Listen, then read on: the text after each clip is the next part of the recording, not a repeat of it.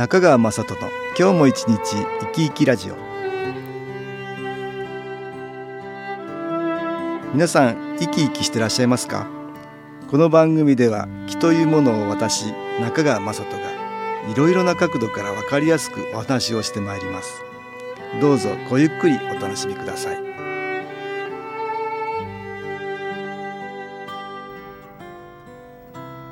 中川雅人の今日も一日生き生きラジオ。この番組は気のある生活あなたの気づきをサポートする株式会社 SAS がお送りします。おはようございます。株式会社 SAS の中川雅人です。今日は母の日ですね。母の日を調べてみると、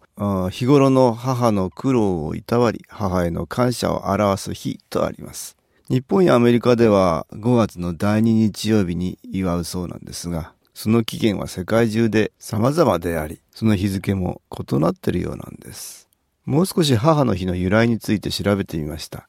こんな記事がありました。1905年5月9日、アメリカのフィラデルフィアに住む少女アンナ・ジャービスが母の死に遭遇したことで生前に母を敬う機会を設けようと働きかけたことに由来する。やがてこの働きかけがアメリカ全土に広まり、1914年には当時の大統領ウィルソンが5月の第2日曜日を母の日と制定し、国民の祝日となったっていうもんなんです。さらにはこのアンナの母親が好きだったのが白いカーネーションで、これを祭壇に飾ったことから、お母さんが健在であれば赤いカーネーションを、亡くなっていれば白いカーネーションを胸に飾るようになり、さらにはこのカーネーションを送る習慣へと変化していったようなんですね。皆さんはこの母の日に向けて何かプレゼントを用意しましたでしょうか？プレゼントを用意されたという方は感謝の気持ちを持ってつまりプラスの気のエネルギーを入れたものを送るということになるかと思います。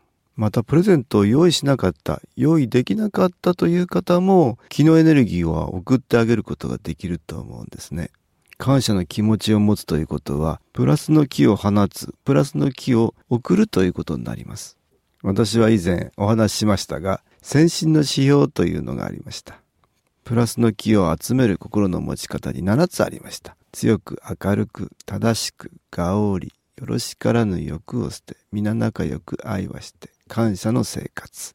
この最後の感謝の生活ができるような心の持ち方っていうのがですね、プラスの気を放つということであり、それによって周りから波動の同調作用によってプラスの気が集まってくるということなんですね。ですからプラスの気が集まることでどんどん自分自身の気のエネルギーが高まっていくということにつながっていくわけです。ですから母の日などお母さんの日頃の苦労をいたわり母への感謝を表すということなんですけどもお母さんへの感謝の気持ちお母さんにばかりではなくて実は自分自身に返ってくるいいエネルギーがあるということなんですね。ですからプレゼントを送る送らないにかかわらずお母さんに対する感謝の気持ちはどんな人も持っていただきたいと思うんです。どうでしょうか？私が今感謝の気持ちを持つと言いましたがすぐに感謝の気持ちが持てる人と、なかなか感謝の気持ちが実感となって湧いてこないという方がいらっしゃるかと思うんです。ここには親だから子供に対してしてくれるのが当たり前だと思ってることがあるかもしれないんですね。ところが当たり前ということはなくて、どんな人も何か自分のためではなくて人のためにするということは大変なことなんです。例えばこのプレゼントをあげるということに対しても、あげることにはいろいろ迷いがあったり、実際に行動に移して体を動かして大変な中をするということにとってもエネルギーがいるわけですね。ですからこのしていただいたことしてもらったことがあるっていうことを思い出せることがとってもいいことにつながるかと思うんです。この場合してもらわなかったことが思い出されることがあるんですがそれは置いておいてしてもらったという事実には感謝をするということが大切かと思うんですね。新機構のエネルギーを取り入れながらこのようなことを思い出そうとすると案外簡単に思い出せることがあります。良いエネルギーが後押しをしてくれるということなんです。それでは音楽に気を入れた CD 音機を聴いていただきましょう。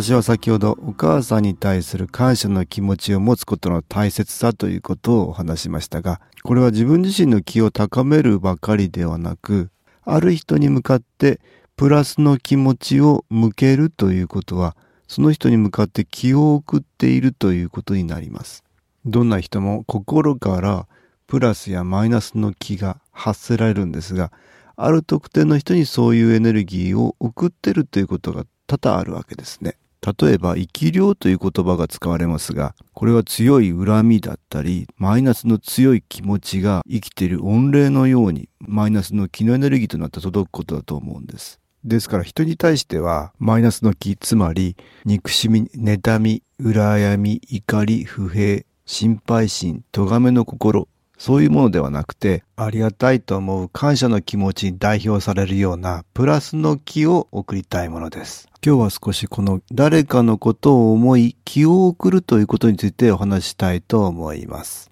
ところでこの気を送るということ、昔から宗教的な外からのエネルギーを利用してしてきている歴史があると思います。例えばマイナスの気を利用するのであれば呪いをかけるだとか、プラスの気を利用するのであればお百度参りなんかもそうじゃないかなと思うんですね。このお百度参りを例にとって考えてみるならば、ある人を助けたいと思うその人の温かい心から発せられるプラスの気に神社やお寺など宗教的な外からの気のエネルギーを利用してそれをプラスして相手に送るということから成り立っているもんだと思うんです。現代のような科学万能の世の中ではこのようなお百度回りなんていうものを信じない人がだんだん増えてきてると思いますが昔の人が随分続けてきたようにそういうものは確かにあると思うんです。新機構という気のエネルギーも相手に送ってあげることができます。遠隔新機構と言いますが、遠く離れてる人に気を送るということが可能なんですね。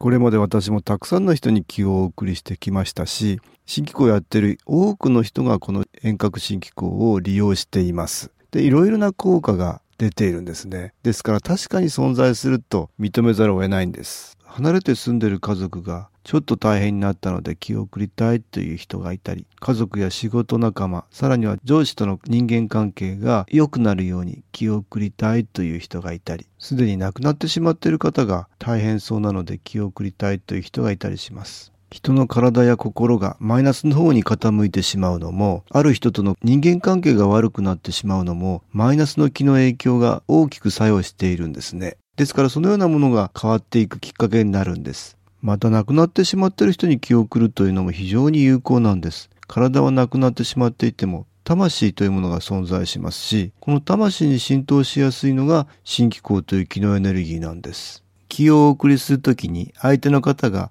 意識されればされるほど気の吸収は高まりますが、意識されていなくても気は届いていくんです。さらにはしてあげられることで自分自身に気のエネルギーがたくさん取り込まれるということですから、してあげられることばかりではなくて、自分自身にもよろしいということなんです。ところで遠隔新機構っていうのは誰でもできるんですね。まず新機構の気のエネルギーを受けていただきます。新機構というのは見えない光ですが、それがどんどん体の中に入ってくる。自分の中に光となって取り込まれるということなんですが、それができたら気を送りたい人を思い出し、その人に光が集まるようにイメージするんです。その時に病気が治ってほしいとか、ストレスがなくなってほしいとか、自分の希望をお願いしがちなんですが、その方の魂に光が入って、ますます輝くようにと思うことに集中するんです。もっと簡単に言えば、自分と一緒に新機構の気のエネルギー、光みたいなものを一緒に受けるということなんです。そうすると、新機構の気のエネルギーはその人の方に飛んでいくということになるんです。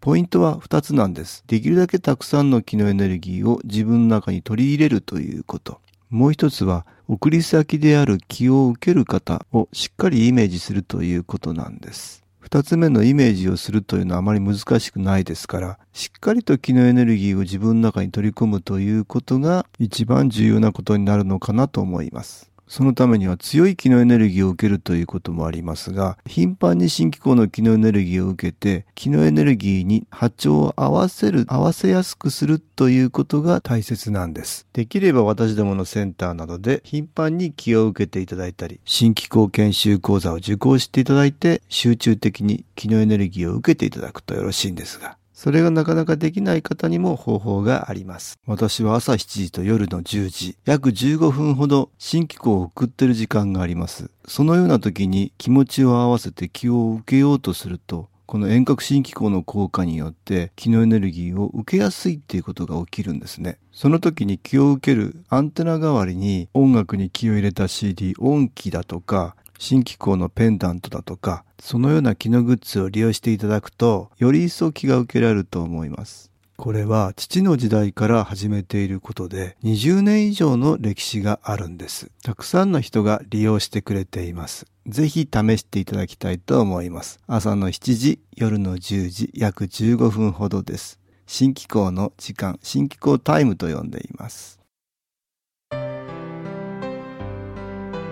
株式会社 SS は東京をはじめ札幌、名古屋、大阪、福岡、熊本、沖縄と全国7カ所で営業しています。私は各地で無料体験会を開催しています。5月16日木曜日には東京池袋にある私どものセンターで開催します。中川雅人の昨日お話と昨日体験と題して開催する無料体験会です。新機構というこの機構に興味のある方はぜひご参加ください。ちょっと気候を体験してみたいという方、体の調子が悪い方ストレスの多い方運が良くないという方気が出せるようになる研修講座に興味のある方自分自身の気を変えるといろいろなことが変わります。気は目に見えるものでも科学で測定できるものでもありません。体験して徐々に理解が深まるものです。そのきっかけにしていただけると幸いです。5月16日木曜日午後1時から4時までです。住所は豊島区東池袋1-30-6池袋の東口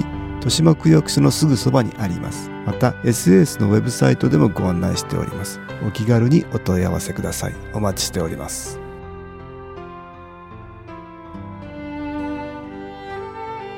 いかがでしたでしょうか？この番組はポッドキャスティングでパソコンからいつでも聞くことができます。SAS のウェブサイト www. 新機構 .com 新機構は SHINKIKO または FM 西東京のページからどうぞ。中川雅人の今日も一日生き生きラジオ。この番組は気のある生活あなたの気づきをサポートする株式会社 SAS がお送りしました。